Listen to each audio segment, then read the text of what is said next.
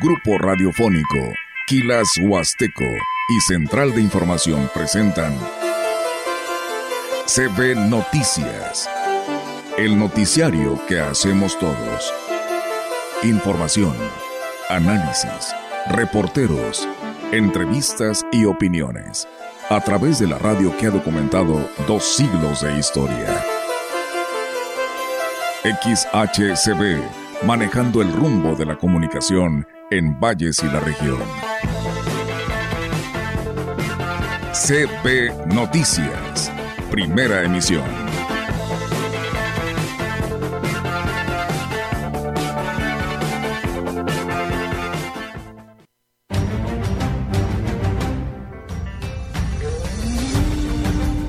Se llevó a cabo una mesa de trabajo en las instalaciones de la Casa de Cultura del Ejido La Lima con autoridades así como con el responsable de eventos culturales. Yo veo un renacer en el café. Ahora sí que no nada más en el café, también en esta cultura del café, donde nuestros jóvenes nos llegan a apoyar porque el cambio climático es un hecho que hemos judicializado en lo que va del año aproximadamente 10 carpetas de investigación por abigeato. Hemos recuperado ganado. Nosotros creemos que la incidencia nos ha mermado mucho. El colmo fue el domingo, que se fue desde las 4 de la tarde y regresó hasta el lunes a las 12 del día y a las 8 de la noche otra vez ya se fue. Y aparte que ya tenemos tiempo que cualquier...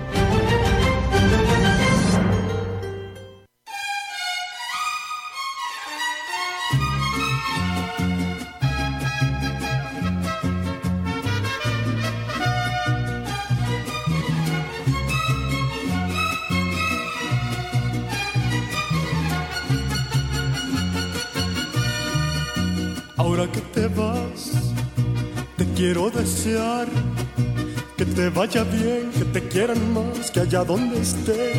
Hola, buenos días, ¿cómo están? Eh, esperemos, y me voy a contestar yo mismo, eh, que estén bien, eh, porque eso es lo que más ah, este, pedimos día a día para que pues todos nos recuperemos muy pronto de lo que nos aqueja, de lo que nos preocupa y que nos dejemos de estresar y de tener ansiedad. Buenos días a todos. Hoy, un día como hoy, pero de 1910, se inaugura la Universidad Nacional Autónoma de México. Y es Día Mundial sin coche. ¿Alguien, ¿Alguien no utilizó el coche? Ah, Olga, por eso llegó a esta hora. Viene a pie. Eh, qué bueno, Olga, me da gusto. Es Día Mundial de la Narcolepsia. Le voy a leer el concepto, ¿eh? O, eh, o el, como se conoce, síndrome de narcolepsia. Trastorno crónico del sueño que provoca somnolencia excesiva durante el día. Pues, aquí andan, muchos dormidos aquí en este momento, ¿no? No, yo no. Ah, Olga bueno, ¿cómo sí, estás? Poquito. Despierta. Sí. Despierta, mi bien, despierta. Fíjate que Anda como muy risueño, ¿verdad? No, risueño no, ando este... Contento. Feliz. Feliz. feliz como, como decía este Alejandro Fernández, que seas muy feliz. Que seas muy feliz. Sí. Bueno. un, saludo ahorita que me está escribiendo aquí, me quiero ir porque le mandé unos datos. Este, no pudo venir. Eh, no te preocupes, me quiero ir. Eh, es que está pasando por un eh, problema crítico. Sí, la verdad que sí, Roger. Yo quiero enviar esta, este, pues, condolencia, este fuerte abrazo y a toda la familia Vidales Vadillo por esta lamentable pérdida de Doña Reina, una señora, la verdad pues este, muy allegada a nuestra familia y pues de esa manera lamentablemente la tarde noche del día de ayer falleció, hermana de mi suegra por supuesto y pues bueno, de siete hermanos ya nada más se queda doña Esperanza este Vadillo Saldierna y pues ayer pierde a su última hermana, así que pues doña Esperanza sabe que se le aprecia, se le quiere, se le ama, se le adora por supuesto y pues bueno, Yair también es su pues su nieto, pero de esta manera nos unimos a esta condolencia de nuestra familia Vidales Vadillo ante esta lamentable pérdida de doña Reina Vadillo Saldierna, ante esta lamentable pérdida a su hijo Alejandro y pues a, a sus nietas, a sus nietos y por supuesto a, a, una persona que casi la consideraba como, pues como si fuera su nuera, ¿verdad? Allá nuestra comadre Nelly y pues a todos ellos, la verdad, le mandamos un fuerte abrazo y una pronta resignación. Que así sea, y por cierto, hoy en ausencia de Yair, aquí está nuestro compañero Roberto Carlos Cervantes, y vamos a comenzar, Olga, porque tenemos un programa muy eh, lleno de contenido, y sobre todo de información para todo el público. El próximo 29 de septiembre, día de San Miguel Arcángel, los pueblos indígenas iniciarán las festividades para celebrar a los fieles difuntos con la colocación de la primera ofrenda y la bajada de máscaras. Natalia Hernández Moctezuma, directora de Asuntos Indígenas de la comuna, manifestó que en la cordillera Tenec de Ciudad Valles, los habitantes darán continuidad con la tradición milenaria con la que reciben las almas de sus seres queridos fallecidos.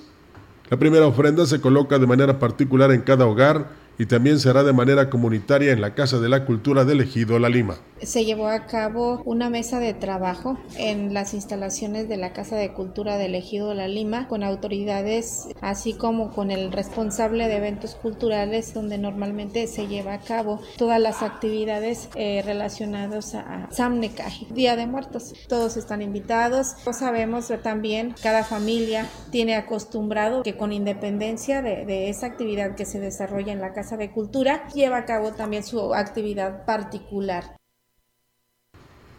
Este ritual simboliza que Dios permitirá que se abran las puertas. Ah, bueno, eh, sí, exactamente es la continuación de la nota. Em, que se abran las puertas del cielo para que los muertos regresen a convivir con los vivos en una fiesta que culminará hasta el 2 de noviembre.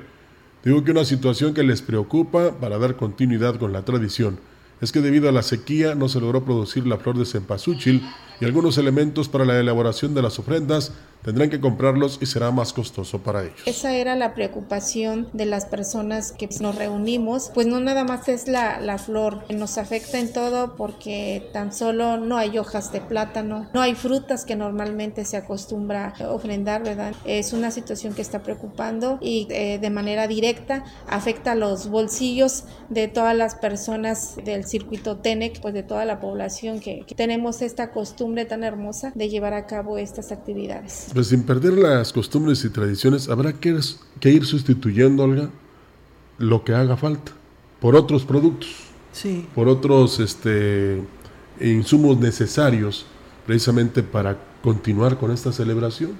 Si de repente no existe, ¿qué te gusta? La hoja de plátano, pues habrá que buscar la hoja de maíz. Digo, se me ocurre nada más, uh -huh. con lo digo con, todo, con toda seriedad y responsabilidad, porque si lo digo con todo respeto ahí ya no, ya no sirve pero con todo respeto, con toda seriedad y responsabilidad, de que se deben buscar sustitutos, pero no perder esta eh, tradición, tradición, y esta costumbre. Claro. Uh -huh. Entonces, eh, a falta, como dicen, a falta de pan, no recuerdo que, cómo sigue la frase. Pero bueno, esa es la idea, ¿no? Y pues bueno, ahí está ya la preparación para estas actividades y pues de cara, ¿no? A estos días tan importantes como, bueno, así lo, amo, lo hemos visto y lo señalamos y que así es, que es la fiesta más importante para la Huasteca Potosina. Y bueno, comentarles que la nueva titular de la Secretaría de Desarrollo Agropecuario y Recursos Hidráulicos en San Luis Potosí, Marcela Quevedo Patiño, visitó la comunidad de Sopope, la zona serrana de Aquismón, donde sostuvo un acercamiento con productores cafetaleros de esta región. Fue recibido por, recibida por el titular de la Dirección de Desarrollo y Fomento al Café, Emeterio Durán, y el alcalde de Pueblo Mágico, Cuauhtémoc Valdera Yáñez. Junto con ellos y los productores del lugar realizaron la supervisión de un vivero donde se producen las plantas con las que se continuarán con la renovación de huertos de esta región. Al darle la bienvenida al municipio, el edil Valderas Yáñez destacó que con el apoyo comprometido del mandatario Ricardo Gallardo, los buenos resultados en este sector saltan a la vista luego de este de este pues, sexenios eh, pasados donde dice que estuvo en el abandono este municipio y bueno, aquí nos habla sobre ello.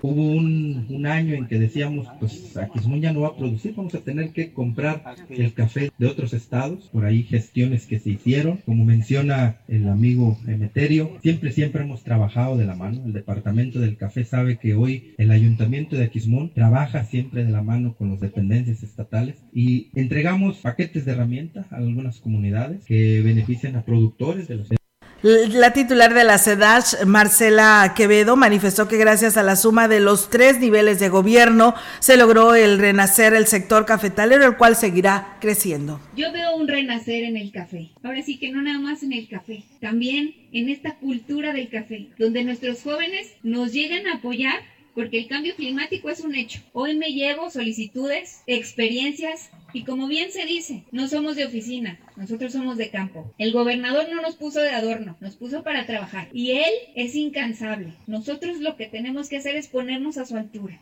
Aquí hay varias cosas. Cuando menos este sector productivo no eh, eh, se ha resultado afectado por la sequía. La otra, Olga, del generalizar y que tienen la razón los que pues eh, no aprobaron a la ley se va una iniciativa que nació y que se está analizando sobre todo porque así como se hizo con esa premura, con esa rapidez, y replicaron o, publicaron que pues se oponían 16 diputados, incluido el de esta zona o de este distrito, cuando no es así, ¿verdad? Porque lo que querían era incluir a los de las cuatro zonas de, de San Luis Potosí, o las cuatro regiones, mejor dicho, y aparte no tan solo un sector, sino a todos los productores de todo el estado de San Luis Potosí. Porque igual están afectados cañeros, ganaderos, citricultores, licheros y búscale y añádele más. Entonces se trata de que se implementen programas al, al eh, ¿cómo se dice? Al poner en, esta, en este espacio de zona de desastre a, a la Huasteca Potosina, que precisamente también las otras zonas sean así, para que vengan los apoyos que se, que se requieren. Y no nada más, como decía el ingeniero Ricardo Ortiz, en pacas y en otras ayudas, sino eh, con unos, eh, ¿cómo te podría decir?, trabajos de infraestructura que realmente solucionen el problema a largo plazo, no a corto. Sí, ya los paliativos ya no pueden existir, ¿no? Se tiene que solucionar de qué manera se puede invertir para que esto no esté pasando. Y para que no los engañen, simple y sencillamente están analizando ahí en el Congreso del Estado Incluso eh, se va a platicar posteriormente con una de las eh, que tienen ahí mucho que ver, para que precisamente eh, sepan ustedes bien cómo se van a implementar esta serie de resultados y sobre todo de iniciativas y de propuestas para que esta zona sea declarada como zona de desastre, ¿verdad? Sí. no crean que porque todo tiene que ser de, de hoy para mañana, ya. No, todo, y, y me extraña que los que saben eh, no este, explican bien, ¿eh? no informan bien. Claro, así es. Tenemos más. El Ayuntamiento de Ciudad Valles apoyará a los productores cañeros que han resultado afectados por la sequía, informó el presidente David Medina Salazar. Dijo que ha sostenido reuniones con todas las organizaciones de productores que abastecen los ingenios de la ciudad, el Plan de Yari y el Plan de San Luis, por lo que está al tanto de la devastación de los cultivos de caña resultado de la sequía. Dijo que busca establecer estrategias para el apoyo que brindará que será posiblemente buscar financiamientos para que los ayuden a reponerse de la situación adversa que ya están enfrentando. Estamos haciendo acercamiento para, para, que hoy no se sientan solos y bueno y también para ver de qué forma podemos apoyarlos. Si están dentro de la asociación, que se tienen que acercar, digo, si solicitan nada más de, dicho, bueno, pues tendríamos que ellos tienen que acercar con, con la presidencia para, de los departamentos de aquí para que también se, inscriban. Pero vamos a ver qué podemos hacer. ¿En qué consistiría el apoyo? Pues lo más seguro es, es conseguirles, va para un préstamo. A esto se le deberán sumar las acciones que emprendan el gobierno estatal y federal.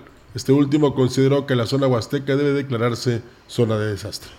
Pues bien, ahí es amigos del auditorio esta información que se tiene al respecto sobre este tema que tiene que ver con los ganaderos y bueno, pues algo que ya también nos estaba adelantando Roger sobre esta situación de lo que pues están considerando, ¿no? A la zona de Ciudad Valles eh, con un punto de acuerdo en el Congreso del Estado donde se discutió el día de ayer. Bueno, les platicamos que la diputada local Gabriela Martínez Lárraga esta tarde, bueno, la tarde del día de ayer en el Congreso del Estado pidió en el Pleno se aprobara un punto de acuerdo como zona de desastre a la zona huasteca para que el recurso les llegue a la brevedad y puedan salir adelante ante esta grave sequía que están viviendo. Eh, con este punto de acuerdo se le pide al gobernador Ricardo Gallardo que la federación evalúe la zona, los productores ganaderos y agrícolas, pero en especial a los cañeros, su producción de caña la han perdido y aquí nos habla sobre este punto de acuerdo. De la sequía. Hoy estoy aquí a petición de muchos productores, pequeños productores y productores ejidales que en la Huasteca Potosina están viviendo ahorita un daño terrible a sus cosechas. La caña de azúcar ya se perdió. Ya se perdió, ellos ya perdieron, ya eh, el hecho de, y celebro que el gobierno del estado esté llevando acciones de bombardeo de nubes Esto le va a poder ayudar posiblemente a los que se dedican a la ganadería, pero a los productores cañeros ya no les va a ayudar. Sus cosechas ya se perdieron. Y quiero hacer también una distinción aquí, porque he platicado con algunos de mis compañeros respecto a este punto de acuerdo. Martínez Láraga insistió en apoyar el campo agrícola de la Huasteca Potosina y que se pueda aprobar en el Pleno. En ese instante él lo solicitaba el día de ayer, ahí en el Pleno del Congreso con los 27 legisladores, pero bueno, aquí está lo que ella también decía, el por qué. Viven hoy por hoy del turismo y de las cañas. Hoy, no sé, en un año, no sé, en dos, aquí vienen algunas estrategias. Hoy, esta es nuestra realidad, hoy.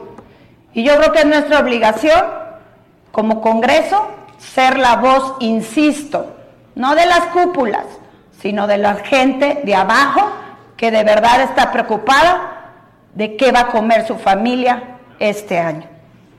Así que apelo a que podamos votarlo para que sea de obvia y urgente resolución y podamos votarlo desde hoy, desde ahorita aquí en el Pleno.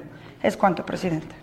Por su parte, el diputado local por el distrito décimo segundo, con cabecera en Ciudad Valle, Renaud Yarvide, dijo que aprobar en contra, él aprobó en contra porque dijo que deberían de incluir a todo el estado como zona de desastre, por lo que pidió que se regresara a comisiones y se analice este punto presentado por la diputada Gabriela Martínez. Eh, para empezar, ella pidió que se, que se solucione y se editara ahorita entonces, ¿qué fue lo que subimos? Efectivamente, yo subí en contra para decir, oye, no ahorita, vamos a turnar a la comisión que le corresponde para que, que obviamente es la agricultura, ¿para qué? ¿Y qué pasa con los demás zonas del Estado? ¿Qué pasa con los campesinos de la zona media? ¿Qué pasa con los campesinos, obviamente, del altiplano? Entonces, a petición de mis compañeros también, de, todos, Cintia y Chavita, nos digo, hay que incluirlos. Entonces, a ver, no, no lo vamos a resolver ahorita. Se turna comisión y se hizo el compromiso que en una semana lo vamos a, sacar en, comisiones para, para incluir eh, las cuatro regiones del estado. Ojo, y no nomás a los cañeros, que incluir a todos, o sea, hay productores de tomate, productores de chile, productores que son tan fueron tan afectados porque no hubo agua. Entonces, vamos a sacarlo adelante, claro que sí lo vamos a sacar, la declaratoria como zona de desastre por sequía sería una de las alternativas para que el sector agropecuario de la zona huasteca supere la crisis por la falta de agua, consideró el dirigente de la Asociación Ganadera Local en Valles, Edgar Larga Ortega. Y es que dijo, los productores además de estar enfrentando las pérdidas de su producción en el caso de los cañeros, los ganaderos con la muerte de sus animales difícilmente tendrán la solvencia económica para pagar o solicitar financiamiento. ¿Cómo garantizas el pago de esas inversiones si no va a haber producción? Entonces es un poquito más complejo la, situación. Estamos un poco limitados y por eso es el exponer a quien tengamos que exponer el tema, porque todos tienen su tema, tanto el sector turismo tiene su tema, el sector gañero tiene su tema, el sector ganadero tiene su tema, que tienen que conocerlo para poder Agregó que se está buscando el respaldo de todas las dependencias en los tres niveles de gobierno. Confían en que existe el interés en todos de trabajar para superar la crisis por la falta de agua. Sabemos que por decir, para el abastecimiento de agua de la, de la ciudad se tiene que gestionar infraestructura. Tenemos que sumarnos nosotros como sector a esa gestión de infraestructura para la captación de agua para la ciudadanía. Eh, no se nos olvide que en primer lugar está el abastecimiento de agua de la, de la ciudad. Debe de haber interés de parte de todos todos, pero de ¿quién impulsa? Todos. Pues bueno, ahí es amigos del auditorio esta información y bueno, pues también les llueve sobre mojado, pero aquí sobre lo seco porque no ha llovido. A los eh, ganaderos les platico, fíjense que esto en relación a, que están sufriendo, que no tienen eh, comida para su, su ganado, pues también súmele el robo de su ganado. Les platico que la titular de la séptima delegación de la Fiscalía, Juana Irma Suara Lárraga, declaró que mientras no haya denuncias para la dependencia, el tema de la vigiato se tiene controlado en Ciudad Valles. Ven, era lo que decíamos el día de ayer. Si no existen denuncias, las estadísticas ante la fiscalía pues están a la baja. E incluso dijo que confía en que eh, confiaban en que se estaban haciendo bien las cosas por los resultados que se tenían en el tema, por lo que en la reunión que sostuvieron con el representante del sector ganadero fue lo primero que se planteó y aquí lo platica Incluso he de decirles que hemos judicializado en lo que va del año aproximadamente 10 carpetas de investigación por abigeato. Hemos recuperado ganado. Nosotros creemos que la incidencia nos ha mermado mucho comparado con años anteriores. Es muy importante que cuando tenemos este tipo de temas denuncien lo más pronto posible, porque precisamente nosotros tenemos que ir a hacer diligencias y actos de investigación que deben de ser en las primeras horas aunque el personal es limitado, una vez que se presente la denuncia se procede con la investigación de no ser así, es importante que los afectados se acerquen a la delegación y denuncien cualquier anomalía. Tenemos dos grupos de abigeato en la región. Tenemos aproximadamente 10 elementos que están trabajando ese tema. Con nosotros en ese acercamiento, si hubiera eventos aquí en Valles, movemos al grupo que está trabajando en la región de Tamuín, San Vicente. Y bueno, yo en lo personal no he tenido ninguna queja, pero de igual forma, yo sigo invitando a la ciudadanía que si así fuera, puedan tener el acercamiento conmigo aquí en la oficina y que son temas que no voy a permitir mientras yo esté aquí en la delegación la coordinación que existe entre la autoridad y los productores que sean víctimas del delito de vigiato será fundamental para el esclarecimiento de los casos, dijo finalmente la funcionaria. Pues bueno, ahí está la confianza que les pide a los ganaderos para que hagan estas denuncias y pues se tomen cartas en el asunto, ¿no? Eh, pues las estadísticas a nivel estado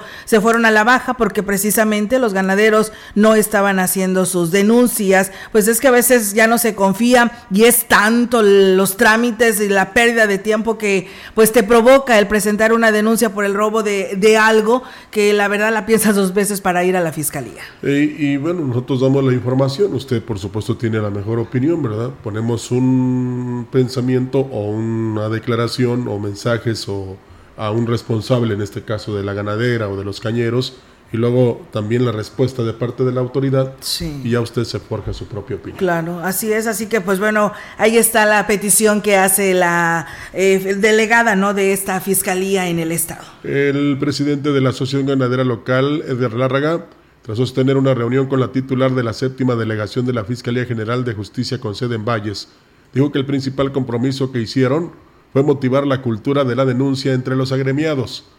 Reconoció que existe poca cultura en ese sentido, principalmente por la desconfianza que hay en las autoridades y el desconocimiento de los procesos a la hora de interponer la denuncia. Y nosotros tenemos el compromiso de denunciar y lo haremos y daremos seguimiento como asociación ganadera de nuestros socios de darle seguimiento a sus carpetas. La Fiscalía está en la mejor disposición de apoyarnos y ayudarnos a armar las carpetas. Sí, tienen elementos, están un poco cortos, pero van a atender, tienen indicaciones directas del fiscal de darle seguimiento. Es prioridad para ellos que haya tranquilidad aquí en la zona. Agregó que, de acuerdo con la información que se recabó en la última reunión con los socios de la ganadera en Valles, son cinco productores los que se han visto afectados por el delito de abigeato. Empieza a haber abigeo, el modo de operar eh, es un poco diferente, ya ahorita están matando el ganado, lo destazan y se lo llevan, entonces ellos ya están enterados, le van a dar seguimiento también eh, en compañía de otras este, instituciones como Cofepris. Eh, parte de nosotros como Acción Ganadera se presentaron cinco productores, algunos es por robo de ganado, otro es por robos de implementos. Agregó que en la próxima reunión que se tendrá con el personal de la Fiscalía estarán los afectados para darle seguimiento a cada uno de los casos. Ojalá que todo esto, en un tiempo corto o largo, se terminara y que todos viviéramos en paz, que todos nos ayudáramos, fuéramos, solidarios y que pues, eh, fuéramos felices para siempre, pero quién sabe, cada vez estamos peor en todos los aspectos y en todos los sectores y en toda la sociedad, ¿eh? y no, no tan solo en México, a nivel internacional. Así es, lamentablemente así es. Gracias a Flores Hernández que por aquí nos saluda y nos desea excelente fin de semana. Muchas gracias. Así como también al ingeniero Carlos Zamora que también nos está escuchando. Gracias y saludos también para pues para usted, eh, eh, ingeniero que nos está escuchando. Dime. Es, que, tenías un, te hago la seña, ah, pero es que si no se me pasa. Tenías un agradecimiento a Comisión Federal de Electricidad. Eh, se me estaba olvidando porque la mañana nos cortaron la luz. Fue ayer cuando dimos a conocer que eh, un, camión, eh, por supuesto eh, manejado por un conductor, se había llevado dos postes, algo así, la dio ahí los postes, ahí está en el WhatsApp. Y si no lo encuentras ahorita lo buscamos y, a ver si podemos darlo a conocer. Porque 10 horas se tardaron en, en hacer las maniobras, Olga, pero finalmente tuvieron otra vez energía eléctrica los habitantes de San Ángel y San José ¿eh? Y por eso agradecían a través del WhatsApp aquí en la gran compañía. Bueno, pues ahí está el, agradecimiento y pues bueno, espero encontrar este mensaje, pero por lo pronto muchísimas gracias. Y bueno, Rogelio, yo nada más también quiero resaltar, hace el, ayer por la tarde veía que estaba una gran grúa de pues de grandes dimensiones eh, ahí en lo que es el tecnológico de Valles y bueno, yo me preguntaba, digo, ¿qué están bajando?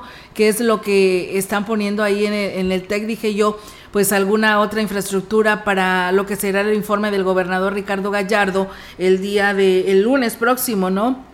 Y no, este, ya pregunté e investigué de qué se trata. Y bueno, nos comentan, Roger, que eso que se está bajando, que se está bajando, que se está bajando desde el día de ayer por la tarde, es un aire, que es un aire de 25 toneladas que les donó el gobierno del estado porque hacía falta eh, esa unidad. El auditorio, eh, pues contaba con un aire, pero no enfriaba al 100%. Dice, con este de 25 toneladas, pues estará al 100% y pues estos se están haciendo acreedores. Así que, pues enhorabuena, felicidades al tecnológico, porque con este informe de gobierno de Ricardo Gallardo, la verdad que están transformando al tecnológico y eso es algo muy bueno después de haberse mantenido por ahí, pues sin llevar a cabo más infraestructura y que se viera este para todos los que ahí van a estudiar. Y pues bueno, hoy al menos ya se fijó el gobernador. los tecnológicos pertenecen a la federación. Sí.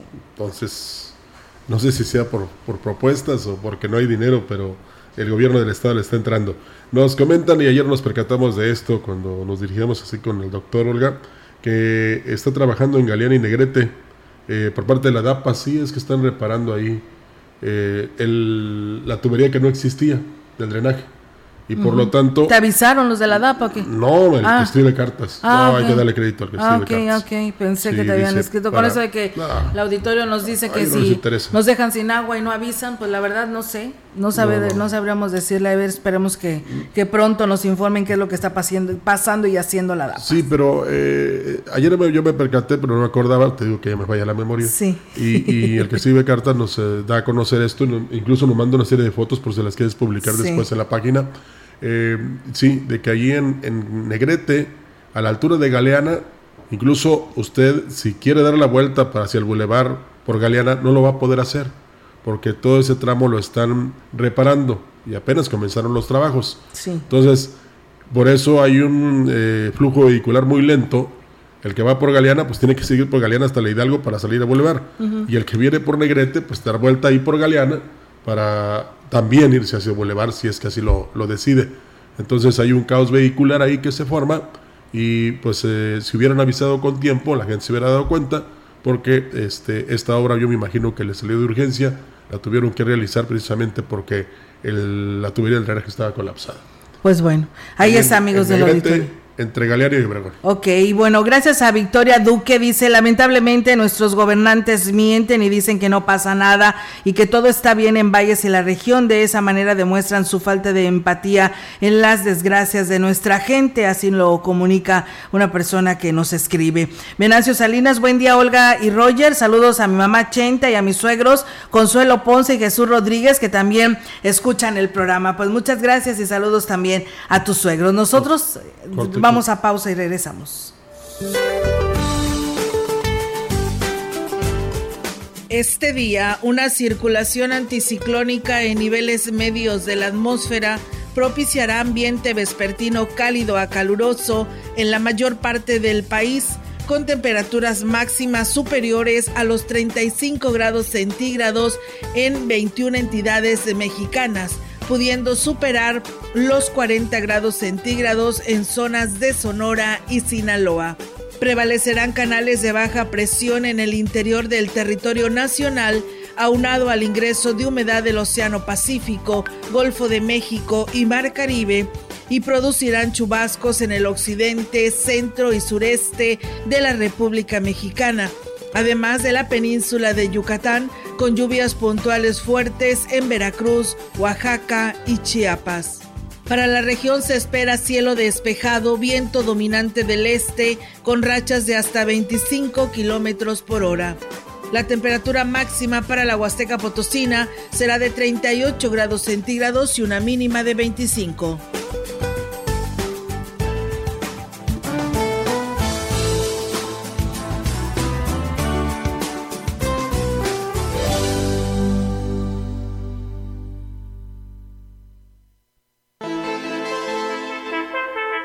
El contacto directo 481-38-20052, 481-113-9890.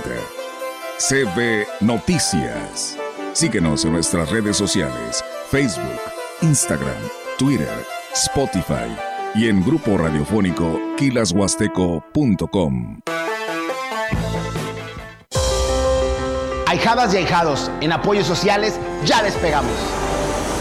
Hemos invertido 4 mil millones de pesos para reducir la pobreza y aumentamos a 600 mil los beneficiarios del programa alimentario.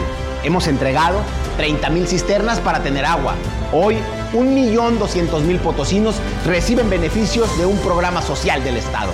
En San Luis sí hay apoyo. Segundo informe. Gobierno del Estado. En Arteli, siempre es momento para una buena carne asada.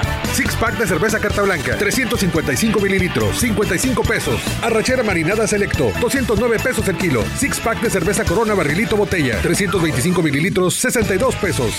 Arteli, ahorro que se disfruta.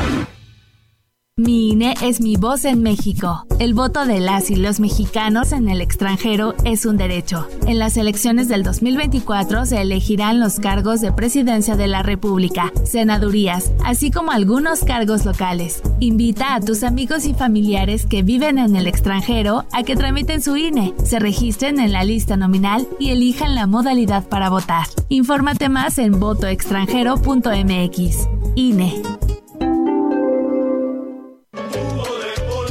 Alicia Padilla, 66 años. Para el dolor de las rodillas, para el colesterol y, para los triglicéridos y para el azúcar. Muy bueno. Que se lo tome aquí, que le haga la lucha. Pero está muy bueno.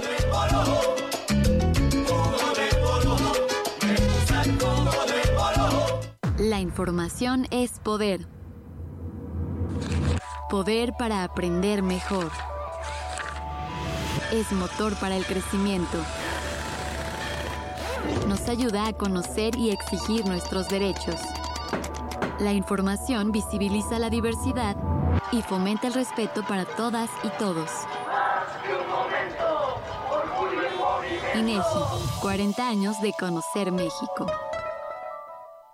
Y aprovecha a Foli Muebles los precios de fin de temporada en aires acondicionados con marcas como Mave, Prime y Mirage con hasta 40% de descuento y además instalación básica gratis. Ven a Foli porque estrenar es muy fácil. La gran compañía desde la puerta grande de la Huasteca Potosina con 25.000 watts de potencia, transmitiendo desde Londres y Atenas sin número en Lomas Poniente, Ciudad Valles, San Luis Potosí, México. Teléfono en cabina 481-382-0052 y en el mundo es escucha Grupo Radiofónico Quilasguasteco.com. La diferencia de escuchar radio, radio XHCB 98.1 DFM. En la opinión, la voz del analista marcando la diferencia. CB Noticias. Y bien, amigos del auditorio, regresamos después de esta pausa comercial y seguimos ahora con la participación de la licenciada Irma Suárez, como todos los viernes, aquí en este segmento de la opinión. ¿Qué tal amigos? Les saluda Irma Suárez, en esta ocasión desde la Facultad de Estudios Profesionales Zona Huasteca de la Universidad Autónoma de San Luis Potosí. Muy contentos eh, porque estamos en el marco de las celebraciones del Día Mundial del Turismo, esta fiesta que se celebra el 27 de septiembre y que pues es motivo de festejos a nivel mundial. Y nosotros acá en la universidad, a través de la licenciatura en Turismo Sustentable, pues no podemos dejarlo pasar por ello se organiza la Semana de Turismo a cargo, eh, la coordinación a cargo de nuestro coordinador de la carrera, el licenciado Francisco del Toro Herrera, quien nos va a comentar un poco más acerca de la Semana de Turismo. ¿En qué fecha se estará llevando a cabo y, y cuáles actividades, licenciado? Eh, bueno, las fechas eh, en las que se estará realizando la Semana de Turismo 2023 parte del 26 al 29 de septiembre. Eh, tenemos conferencias como lo son el Luna, ensayo de la luz sobre oscuridad, un caso de estudio de éxito de una región cafetalera en Santos, Costa Rica. también la colaboración de la Secretaría de Turismo a nivel federal con la conferencia Planes Maestros para el Desarrollo Turístico Sustentable, nuestro foro de egresados, que es un reencuentro para lograr objetivos en colaboración con nuestros alumnos, un rally turístico de sus Olimpiadas elaborado por alumnos de la carrera. Y testimonios y experiencias de movilidad y prácticas donde nuestros alumnos que tuvieron la oportunidad de viajar a Europa y destinos de playa, donde ellos desarrollaron sus prácticas y realizaron movilidad estudiantil. Estas actividades están enfocadas principalmente para los estudiantes de la carrera de turismo, pero también se hace la invitación al público en general, licenciado. Así es, está abierta al público, también para nuestros alumnos de nivel medio superior, están cordialmente invitados para venir y pues eh, tener la experiencia de, de conocer la carrera de licenciado en turismo sustentable. Eh, licenciado, el los dos conferencias, la de la ruta cafetalera y la de los planes de desarrollo, eh, son vía Zoom. Estaremos disponibles para poder proporcionar la liga y que la gente que esté interesada, que son dos conferencias muy interesantes, nos puedan acompañar. Entonces, que se comuniquen a esta universidad.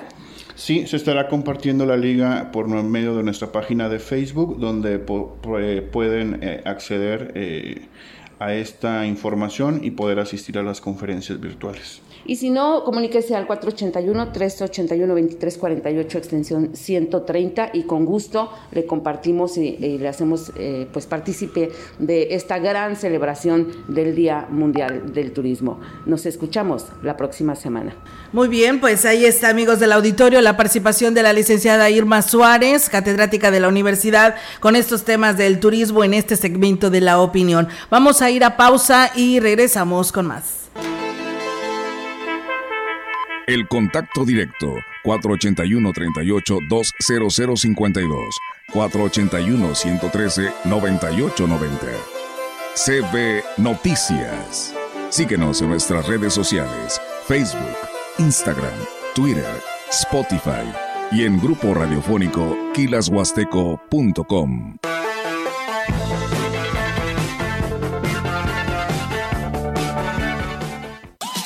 Ya es tiempo. Prepárate para la sexta carrera atlética de Grupo Guzzi. Desafiante y mágica ruta en el sitio arqueológico Tamtoc. Inscripciones abiertas, categorías, premios y más información en Facebook. Busca Carrera Grupo Guzzi. Domingo 5 de noviembre, sexta carrera atlética de Grupo Guzzi. Inscríbete ya. ¿Eres pensionado o jubilado y necesitas un préstamo? Pon mucha atención. Financiera Alianza tiene un crédito a tu medida. Llama al 5531-986726 y solicita un préstamo. Prestamos desde 50 mil pesos hasta 4 millones. No importa si estás en buró de crédito. Crédito personal, empresarial, pyme y grupal. Sí, prestamos desde 50 mil pesos hasta 4 millones. Llama al 5531-986726. Anótalo. 5531 986726. Si eres pensionado o jubilado, manda un mensaje de WhatsApp al 5518 555060. Estás a una llamada de obtener un crédito. Nomás una probadita para agarrar felicidad. Total, ¿qué puede pasar? Puede pasar mucho. El fentanilo te engancha desde la primera vez. Esclaviza tu mente y tu cuerpo. No destruyas tu vida. El fentanilo mata. No te arriesgues. No vale la pena. Si necesitas ayuda, llama a la línea de la vida 800-911-2000. Secretaría de Gobernación, Gobierno de México. En Soriana celebramos el mes más mexicano. Compra uno y el segundo al 50% de descuento en toda la marca Capullo y en papel higiénico Premier. Sí, el segundo al 50% de descuento en toda la marca Capullo y en papel higiénico Premier. Soriana, la de todos los mexicanos. Al 25 de septiembre, aplica restricciones. Con responsabilidad diálogo y consenso, el Senado ha aprobado leyes y reformas para transformar a México. Así hoy tenemos un nuevo marco legal en educación, salud, justicia, movilidad, seguridad y bienestar social, igualdad de género y derechos humanos. Todo a favor de las personas más vulnerables y marginadas. La justicia primero, ahora es ley. Senado de la República, 65 quinta legislatura. Entrevistando. CB Noticias. Así es, amigos del auditorio, seguimos con más temas aquí en este espacio de la gran compañía y bueno, invitarles a que sigan con nosotros, quienes nos siguen en el 98.1, en nuestra página de Grupo Radiofónico Quilas Huasteco y en Facebook Live también para todos ustedes, porque bueno, hoy tenemos invitada aquí en la gran compañía y nos visita la diputada local Liliana Flores Almazán, el cual pues nos da muchísimo gusto que esté con nosotros y que cada visita por esta región pues nos acompañe, ¿no? Para que de esta manera llegue a todos distrito con cabecera en Tamuín para que conozca lo que se está haciendo en el Congreso. Diputada, ¿cómo está? Buenos días y bienvenida. Muchísimas gracias, pues bien contenta de estar aquí visitándoles pero sobre todo saludando a grandes amigos y claro, teniendo la oportunidad de llegar a todo mi distrito y bueno, más allá de mi distrito, pero sobre todo saludando a grandes amigos. Muchas gracias. Claro que sí, diputada, pues bienvenida sea esa parte de nuestra Huasteca y en especial aquí a la gran compañía. Y bueno, pues platíquenos qué anda haciendo por esa parte de nuestra Huasteca. Sé que es su distrito, pero bueno, también ya se acerca una fecha muy importante que ya llegó el día, ¿no? El lunes 25 de septiembre, el informe, segundo informe del gobernador Ricardo Gallardo y vaya se cede. Así es, pues, pues ya preparándonos para estar presentes en el informe, definitivamente la responsabilidad como legisladora es estar al pendiente definitivo tanto de la aprobación del paquete económico, pero también ahora que se dan los resultados de la aplicación de este paquete económico, que estaremos siendo, este, estando presentes eh, el próximo lunes, que será el informe del gobernador. ¿Qué es lo que desea tu servidora en este informe? Que los resultados sean positivos para San Luis Potosí, que los resultados sean positivos para la Huasteca Potosina y estaremos de verdad muy atentos. Yo confío en que así, en que así es y así será, pero sobre todo estaremos atentos a este informe, a la revisión y bueno, después a la solicitud de las comparecencias por si algún rubro necesita ser un poquito más este revisado, pues esta, esta retroalimentación es indispensable. Claro que sí, diputada. Y bueno, el pasado 14 de septiembre también se vivió este informe de actividades del Congreso del Estado. ¿Satisfecha con este segundo año, diputada? ¿Qué sigue para su distrito y qué está haciendo para su distrito? Claro que sí, Olga, satisfecha en este, en este informe que se realizó por parte del segundo año de trabajo legislativo. Este informe donde tuve la oportunidad de estar dentro de la Junta de Coordinación Política representando a mi grupo parlamentario, seis primeros meses como secretaria de la misma y los últimos seis meses como presidenta de la Junta de Coordinación Política. Quiero decirte que me siento orgullosa, que me siento satisfecha con el trabajo realizado, que ha sido resultado de muchísimo esfuerzo y muchísima dedicación fazendo. Que tengo que aceptar que al estar en esta responsabilidad, tanto en la Junta de Coordinación Política como secretaria y después como presidenta de la misma, me ha, me ha hecho alejarme físicamente de mi distrito, pero quiero decirle a todos, a todos mis amigos del distrito 13, hoy 14, con esta modificación, que, que, su diputada local está presente y atenta de los hizo que hice cuando estuve trabajando en cada, eh, caminando y trabajando en cada uno de estos municipios. Que seguimos trabajando en, iniciativas y puntos de acuerdo sobre el tema del agua, que seguimos trabajando en iniciativas y puntos de acuerdo en el tema del campo, que seguimos atentos a esos compromisos que hicimos, porque quizás no me vean físicamente, pero el trabajo legislativo, la responsabilidad del análisis de las leyes, de la propuesta de iniciativas y de reformas, la seguimos haciendo. Yo me siento conforme con el trabajo, hoy estoy aprovechando la oportunidad que he dejado esta responsabilidad, que la estafeta la tiene hoy un gran compañero legislador, a quien le mando un gran saludo, al diputado Rubén Guajardo, quien él está ahora como coordinador del grupo parlamentario y asume por esta situación la presidencia de la Junta de Coordinación Política. Hoy, hoy estoy este, iniciando este regreso a mi distrito, me verán muchísimo más seguido. Eh, pero sí decir, cartera en el Congreso? Dentro de la Junta de Coordinación Política no estará mi compañero legislador y presidente hoy, Rubén Guajardo, que sigo con mis actividades dentro de las comisiones, eh, presidiendo la Comisión de Turismo, siendo parte de la Comisión de Hacienda del Estado, que, en pro, que pronto estaremos en este análisis del paquete económico del presupuesto para el 2024, que nos lleva, la verdad, muchísimo, muchísima dedicación y muchísimo tiempo. Sigo siendo parte de la Comisión del Agua, que también en breve estaremos recibiendo esas solicitudes por parte de los municipios para la adecuación a las cuotas y tarifas y revisando también cómo ha sido el actual en este año que, que pasó. También tenemos ahí temas pendientes y de mucho trabajo. Entonces seguimos con el trabajo dentro de las comisiones, pero ya fuera de la Junta de Coordinación Política. Muy bien, diputada. Entonces, este, yo no puedo dejar de preguntarle hoy la oportunidad de que tengo de usted que está aquí con nosotros en la gran compañía, este, ¿por qué no se aprobó? este punto de acuerdo que la diputada Gabriela eh, solicitó el día de ayer a todos los diputados en pleno en donde escuchábamos a unos legisladores que luego luego le dijeron a René Villarvide, que es de nuestro distrito, que por qué votó en contra, este, y muchos eh, este, comentarios que se dieron con respecto a esto. Le pregunto, porque usted es desde este distrito de Tamuín, eh, tenemos a la diputada Yolanda, al diputado René, ¿por qué ustedes tres que pertenecen a la Huasteca Potosina no presentaron estos puntos de acuerdo? para considerarla como zona de desastre en nuestra región. Digo porque ustedes conocen precisamente lo que se está viviendo en nuestra región huasteca. Definitivamente, quiero hacer que aprovechar el, espacio y trataré de ser muy breve porque, porque así es el tiempo en la radio. Eh, el reconocer la crisis hídrica en la Huasteca Potosina ha sido una voz que yo he estado desde hace dos años que llegué a San Luis Potosí. Les he dicho, en la Huasteca Potosina no tenemos agua.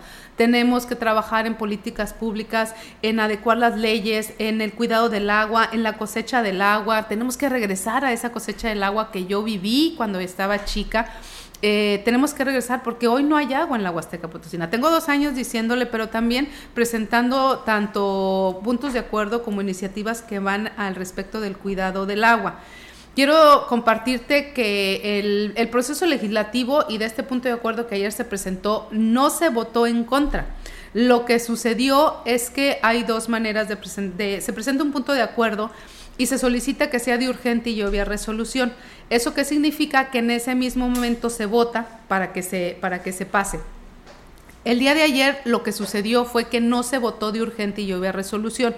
¿Qué es lo que sucede? El, día, el mismo día de ayer la mesa directiva canaliza este punto de acuerdo a las comisiones y las comisiones tendrán que sesionar para aprobar o desechar este punto de acuerdo y después pasar nuevamente al Pleno.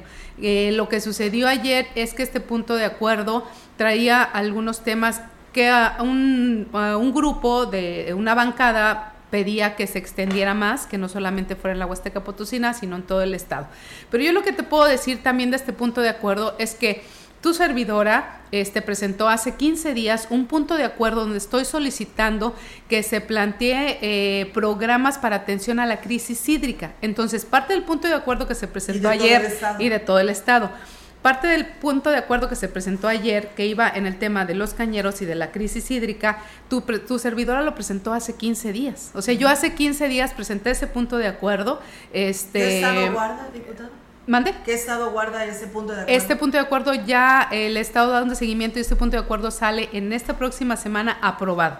Entonces, eh, lo que hay, hay manera, esto es política, Olga, al final de cuentas. sí, por eso quiero aclarar que, nos, que eh, aclare precisamente eh, esto, esto es política definitivamente y hay quienes utilizan la política para agarrar reflectores propios.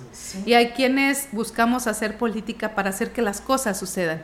Y quizás cuando buscamos que hacer que las cosas sucedan, nos falta agarrar esos reflectores para que nos aplaudan. Yo, te, yo, te, yo sí quiero decirte que yo creo en política, pero creo en una política de suma de esfuerzos, de no descalificaciones y donde tenemos que encontrar las coincidencias para encajar. Esto es un rompecabezas y hay que encajar para que las cosas sucedan. He buscado a través de estos dos años trabajar de esta manera, es mi forma de ser. Yo creo que los reflectores políticos solamente te ayudan en ese momento y te ayudan a, ocupar pues, pues intereses muy particulares. Yo estoy a gusto, contenta de que este punto de acuerdo que presenté, te lo digo, hace 15 días, obviamente con el consenso, con la plática, este, con estarlo empujando, se, tengo, tengo ya la, la confianza de que se va a estar aprobando este esta próxima semana, que te digo va en mucho a parte de lo que se presentó el día de ayer, eh, vas, esta es un punto de acuerdo donde solicito que se generen las acciones necesarias para atender la crisis hídrica de la Huasteca Potosina y de San Luis Potosí. O sea, quiere decir que eh, el, ustedes eh, a través de este punto de acuerdo, quiero entenderlo, ¿verdad? Para que la ciudadanía no lo diga, no lo entienda perfectamente. Este punto de acuerdo, diputada, quiere decir que usted lo presenta, se va al Congreso, al gobierno, a, las comisiones y el gobierno del Estado también lo va a utilizar o qué es lo que ampara. Lo que nosotros hacemos es presentamos este punto de acuerdo, se va a las comisiones dentro del Congreso del Estado, regresa al Pleno, yo espero que la próxima semana podamos estarlo votando ya el jueves. Eh, esa votación ya es donde autoriza, ahí sí es donde se aprueba o no se aprueba el punto de acuerdo poder tener el respaldo y el consenso de la mayoría de mis compañeros diputados para que este punto de acuerdo, yo considero que sí va, va, a pasar, porque lo he platicado, lo he socializado y es contigo que tenemos que hacer que las cosas sucedan, más allá de los colores. es algo que no, es se, algo ve. Que no se ve pero tenemos que, que hacer que las cosas sucedan cuando es en beneficio común cuando es el bien común y, dejemos los colores para cuando se utilicen. Ahorita necesitamos atención en esta crisis hídrica, esta declaratoria en la cual estoy completamente de acuerdo porque es necesaria aparte, necesaria para la solicitud de, mayor recurso para que se inyecte en, en estos momentos a los productores pero también necesaria porque muchos de estos productores tienen, tienen este, créditos, los cuales necesitan de esta declaratoria para poder reestructurarlos. Claro que es necesario y claro que yo estoy de acuerdo en esta, en esta declaratoria. Muy bien, diputada, pues la verdad nos sorprende con esto y qué bueno que nos lo deja claro porque en una u otra cosa, este, a veces, pues nada más nos quedamos con lo que vemos, con lo que nos envía el Congreso del Estado de lo que sucedió en esta sesión plena, de pleno.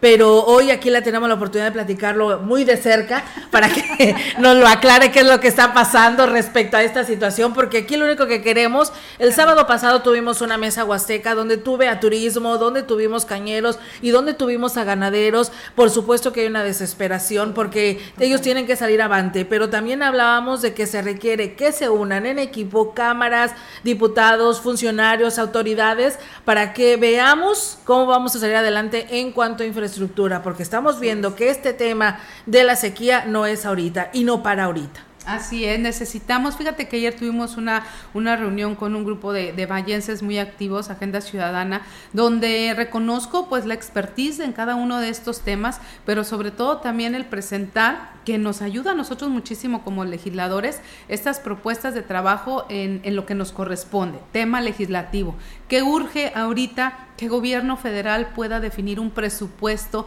suficiente que es necesario para aplicar en el campo. Necesitamos que el campo se tecnifique, pero no podemos dejarle toda esa responsabilidad solamente a los productores, porque hoy vemos que la están pasando muy mal. Necesitamos que regresen esos apoyos federales que se, que se combinaban con el Estado y con los particulares para que la tecnificación del campo ayude a que no extraigan tanta agua de los ríos y entonces esta agua se pueda, se pueda dejar a que nuestros ríos sigan, sigan este, con su vida, ¿no? Porque nos lo estamos acabando.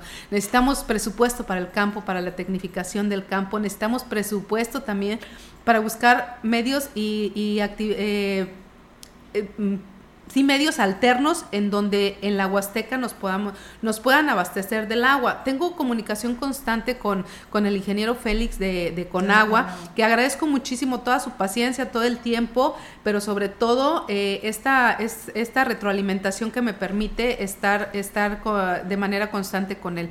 Él hablaba que en la Huasteca Potosina, y ayer también se tomó este tema, en la Huasteca Potosina, el agua para consumo humano y para uso diario se toma de el agua abierta de los ríos, de, este, de los nacimientos.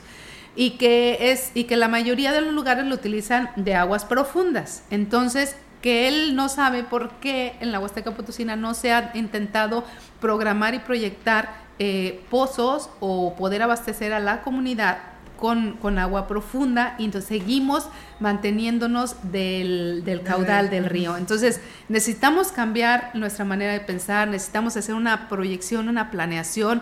Yo aprovecho este espacio de estos micrófonos y hago nuevamente un llamado a los alcaldes a los presidentes y a las presidentas municipales. No dejen solos ni dejen tan sueltos a sus organismos operadores de agua.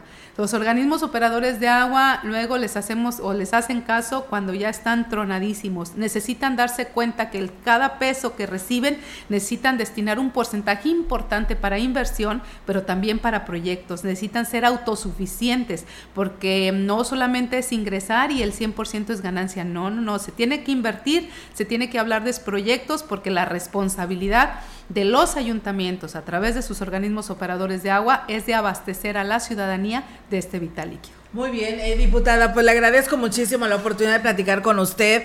Eh, y como dice usted, el tiempo se nos agota, pero muchísimas gracias por darse el tiempo y estar con nosotros aquí en este segmento de la entrevista en CB Noticias. Muchísimas gracias, bien, bien contenta de estarlos visitando, bien contenta de estarlos saludando. Y bueno, un gran abrazo, un gran saludo a todos y, decirles que, que estamos a sus órdenes en mis redes sociales de manera personal y que seguiremos trabajando este, este último año en, en este este trabajo legislativo que ha sido el compromiso y que cuentan con su diputada local. muchas gracias. Muchas gracias, diputada, también a usted por este espacio y nosotros seguimos con más información aquí en CB Noticias. Los constantes cortes de energía eléctrica obligaron a los habitantes de las colonias Ampliación Florida, Florida, Palo de Rosa y Estación a manifestarse ante la Comisión Federal de Electricidad para exigir se solucione el problema. Señalaron que todos los días se quedan sin energía eléctrica, en ocasiones es por un par de horas. Sin embargo, recientemente se quedaron hasta un día sin energía.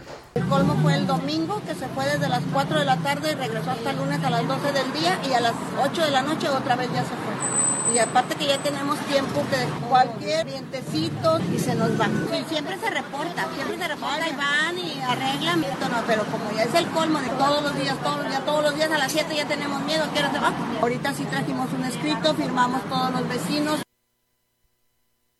Los manifestantes fueron atendidos por personal de la paraestatal, quienes se comprometieron en acudir este viernes a revisar la línea para solucionar el problema. Sin embargo, amagaron con regresar y tomar las instalaciones en caso de no, de no cumplir con lo pactado. Bueno, de este, estar ahí sin que realicen una actividad en las instalaciones.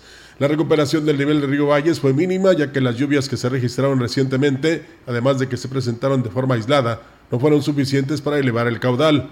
El director de Protección Civil, Lino Alberto Gutiérrez, declaró que las próximas precipitaciones que se podrían registrar serían hasta finales de este mes, según el pronóstico del Sistema Meteorológico Nacional. Fue muy poquita agua la que cayó. Ahí hay un registro que a finales de este mes, este, los últimos seis días, tenemos un promedio de 80 hasta de 70 80 probabilidades de que llueva la última semana del mes. Entonces, este, así con, con estas temporadas, así como que no, no nos ha estado yendo muy bien.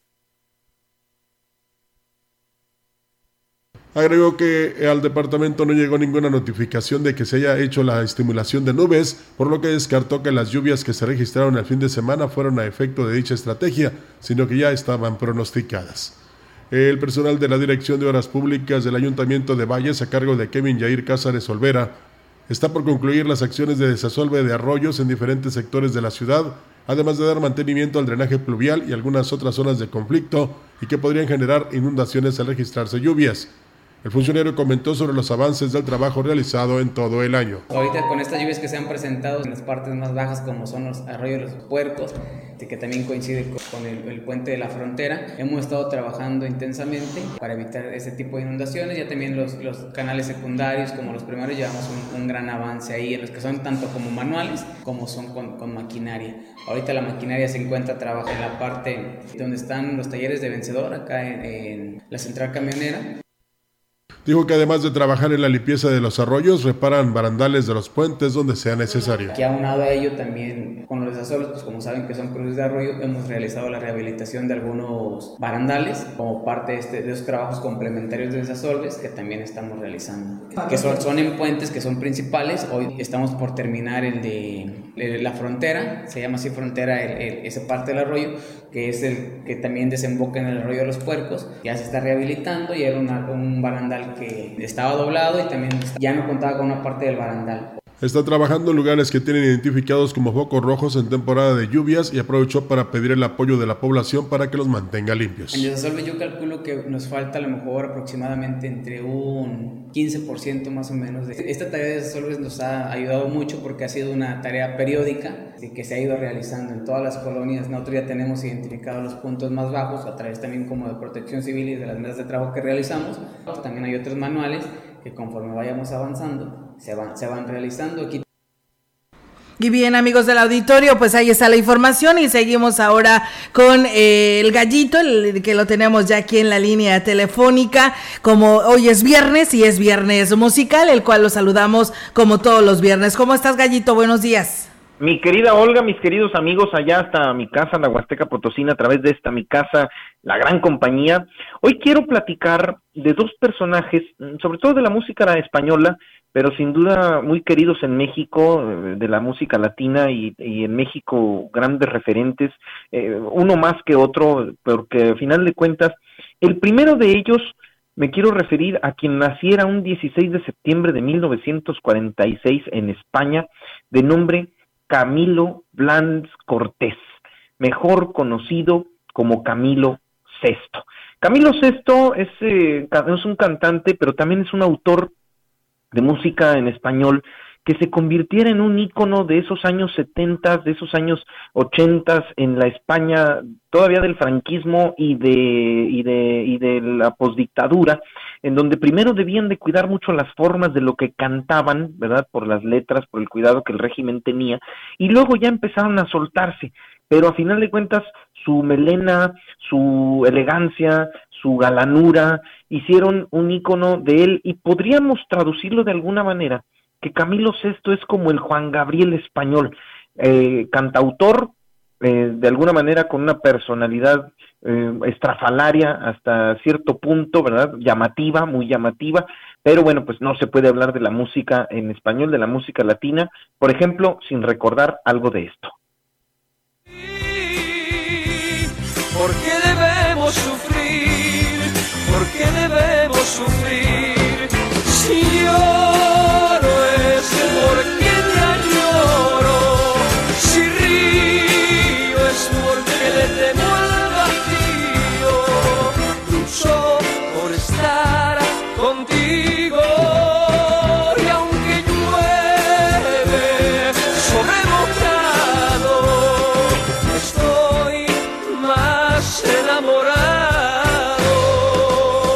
Más o menos, más o menos su obra es entre 26, 27 álbumes desde 1970 hasta el año 2010, eh, que falleciera en 2019, pero bueno, pues un recuerdo al gran, al gran Camilo VI.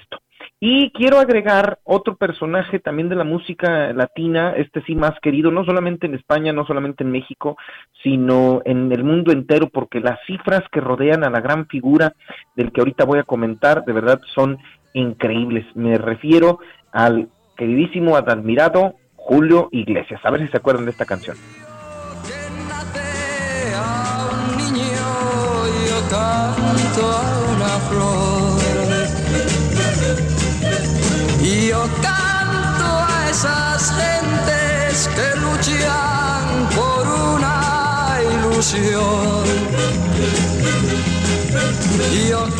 Julio Julio José Iglesias de la Cueva, nacido un 23 de septiembre, o sea, mañana cumple años el gran Julio Iglesias de 1943. Entre sus cifras, nada más para comentarles, en 2006 fue destacado como el artista con más discos vendidos en, en el mundo como hombre, 250 millones en ventas de, dólares en ventas de, de, de, discos, más de 250 millones de discos y también eh, eh, cifrado en dinero. Más de 5 mil conciertos ha ofrecido en toda su vida, más de 60 millones de personas en los cinco continentes le han visto. Está catalogado como el eh, vendedor de discos eh, en más idiomas en el mundo entero, porque no nada más ha cantado en español, ha cantado en, en, muchos idiomas, en inglés, en japonés, en chino. Este Julio Iglesias ha sido un exitoso en cuanto a los números. Y bueno, pues eh, en cuanto a su trayectoria, rápidamente comento, él empezó siendo, él empezó a jugar fútbol empezó a jugar a fútbol y por una lesión en la rodilla lo postraron en una cama y para entretenerse y no deprimirse empezó a componer, empezó a componer canciones y uno de sus primeros éxitos fue este que la verdad a mí me gusta mucho, eh, que se llama, eh, eh, aparte dice una frase muy bonita, mm, siempre hay por qué vivir, por qué luchar, por qué luchar, siempre hay a quien querer, por quien, siempre hay por qué vivir, por qué luchar, siempre hay a quien querer y a quien amar, ¿no? Es una canción muy bonita que se llama La vida sigue igual y fue una de sus primeras composiciones, pero entonces quiero cerrar, mi querida Olga, amigos, con este recuerdo musical del gran Julio Iglesias. Y a ver, tú nunca me has querido, ya lo ves que nunca he sido tuyo, ya lo sé, pues solo por orgullo ese querer. Y a ver, de qué siempre, siempre hay, siempre hay por quién vivir y a quién amar, siempre hay por qué vivir, por qué luchar. Es el gran Julio Iglesias. Muy bien, pues muchísimas gracias Gallito por esta participación y te deseamos que tengas un excelente fin de semana. Gracias y buenos días. Órale, muchísimas gracias mi querida Olga, un beso a la licenciada Marcela, a todos ustedes allá, ah, gracias como siempre, hasta el próximo viernes. Gracias, por supuesto, hasta el próximo viernes. Y nosotros con eso terminamos este espacio de noticias. Agradecerle a todos ustedes y mañana hay sábado, pero aquí los esperamos en punto de las 10 de la mañana. Buenos días. Gracias, buenos días.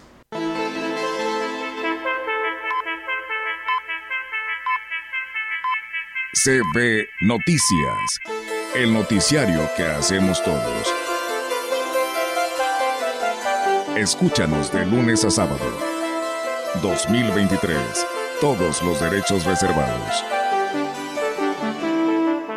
Grupo Radiofónico Quilas Huasteco. La radio que ha documentado dos siglos de historia en Ciudad Valles y la región.